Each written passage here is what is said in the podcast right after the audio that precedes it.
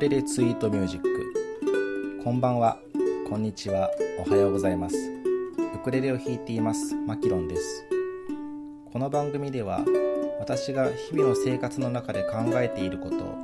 少し悩んでいることなどをウクレレの音に乗せてつぶやきます。約10分間どうぞ聞き流してお付き合いください。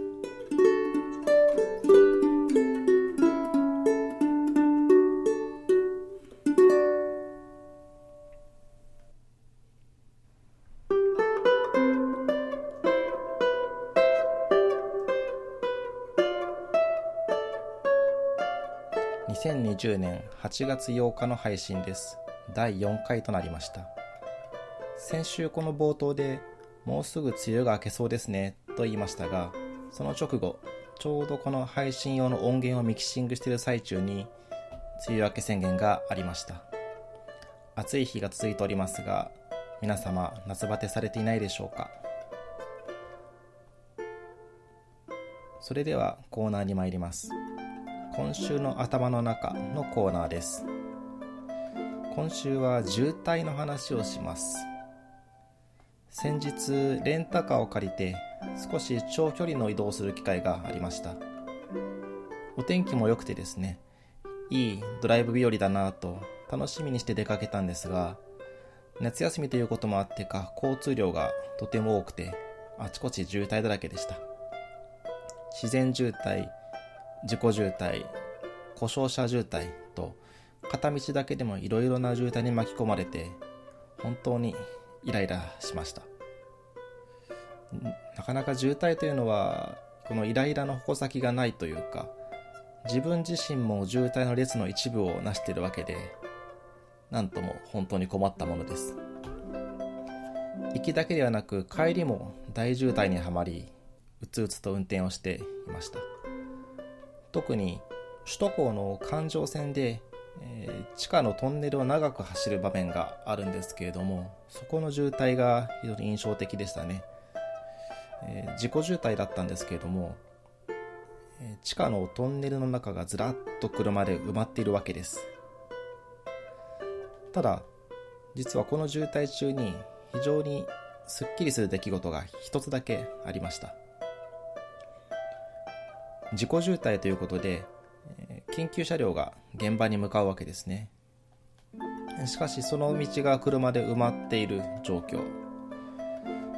後方から緊急車両のサイレンの音が近づいてきていましてパトランプの光も見えているんです。ですが緊急車両と事故現場との間には自分の車も含めて大量の車が2車線にぎっしり並んでいるんですね。すると誰が最初というわけでもなくそれぞれの車が少しずつ端に寄っていって2車線の真ん中が開いていくんですね。全然広い道路ではないのでみんな壁すれすれまでもうこするんじゃないかというぐらいまで車を寄せて止まります。そしてその開いた隙間を緊急車両がゆっくりと進んでいく。バックミラーでその様子が見えていて自分も車を寄せて自分の横を緊急車両が過ぎてそして前方でも道が開かれてそこをパトランプをつけた車が進んでいくと。そんな感じで何かモーゼが海を割るというのはこんな感じなのかなと思いました。おそらく渋滞に巻き込まれていた全てのドライバーが思うように車が進まないことにイライラとしていたと思うんですけれどもその全員が協力して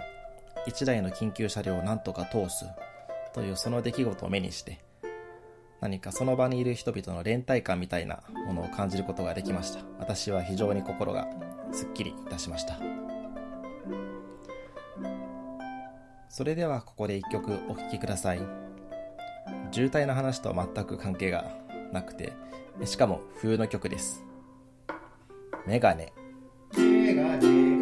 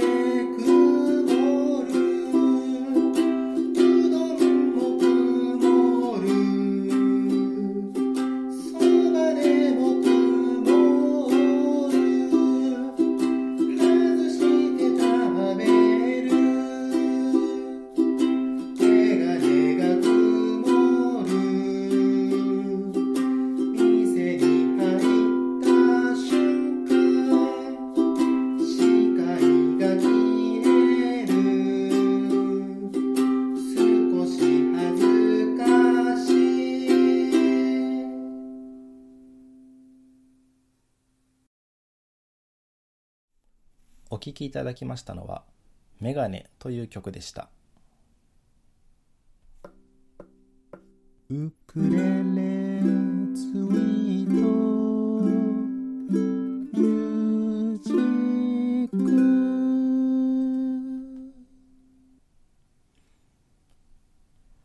続いては今週の悩み事のコーナーです。今週はですね嫌なことに立ち向かう方法というのを考えてみます。悩み事の一つとして嫌なことやりたくないことにどうしても立ち向かわなければならないという瞬間があると思います。そういった時にどうしているかなというのを自分なりに考えてみました。まず、えー、嫌な対象ですね。嫌な対象が実際以上に存在するという状況を想像しているなと思います。例えば痛いことをしなければならない。注射だとか歯医者だとかいう時には、えー、いざ痛いものが来るぞという瞬間に切腹を想像しています。切腹はものすごく痛いだろうということは想像できますのでそれよりも小さな痛みならばなんとか耐えられるということです。それから嫌な虫に立ち向かう時ありますよね。ゴキブリとか大きな蛾が家の中に入ってきてしまったという時嫌なんですけども殺虫剤かスリッパを持ってなんとか立ち向かうという時には1匹仮にいるとしてもう、えー、そこには100匹いるとうじゃうじゃいるというようなイメージをして虫に立ち向かいます。そうするとそこには1匹しかいませんので気が楽になってなんとか立ち向かえるということになります。それから仕事の時が特にそうなんですが面倒な to do が山積みでうんざりしてしまうという時。こういう時にはまず正論としてやらなければどんどんもっと溜まっていくよということを自覚します。それから有限の仕事ですので一つずつやっていけばいつかは終わるということを強く思って取り組むようにしています。それからですねなぜその物事が嫌なのかということを考えるようにしてます。私の場合は一つあるのはやってみて失敗するのが怖いという感情です。これに対しては失敗した時のペナルティが何なんだろうかということを考えてで実際に考えてみると大したペナルティではないんですよね。であればやってみて失敗してもいいかというような気分で始めるという方法があります。それから、えー、やるためその嫌なことをやるための手段の方に実際は嫌悪感があるということがあります。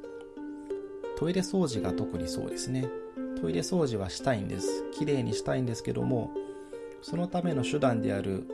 掃除道具自体の方が実は少し汚れていて触りたくないとかそういった時には掃除道具をまず洗うというところから始めるとトイレ掃除自体はスムーズに進みます。それから私の方法としてとりあえず着手だけを目標にする。やりきらなくてもいいから始めてみるということをよくやります。始めてみると意外ともう少しやりたくなってくるということがあります。掃除とか食器洗いとかそうですね。始めてみるとどんどんどんどん手は進んで最後までやってしまうという便利な方法です。それから着手はできたという実績が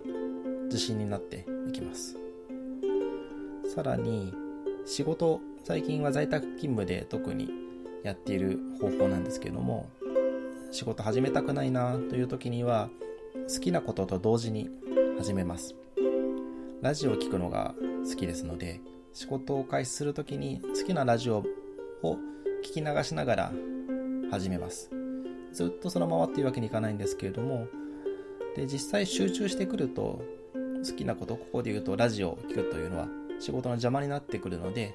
ラジオを止めて仕事の方に集中するということにしています。最後の手段としてはどうにもならない期限までやらない放っておくということですね。大変なことになる場合もありますけどもそれは自業自得と割り切るというところです。まあ別に死ぬわけじゃないと。死ぬこと以外はかすり傷って誰か言ってましたけどももやらないという方法もあるかと思います。皆さんは嫌なことに立ち向かう時どのような工夫をされていますでしょうか？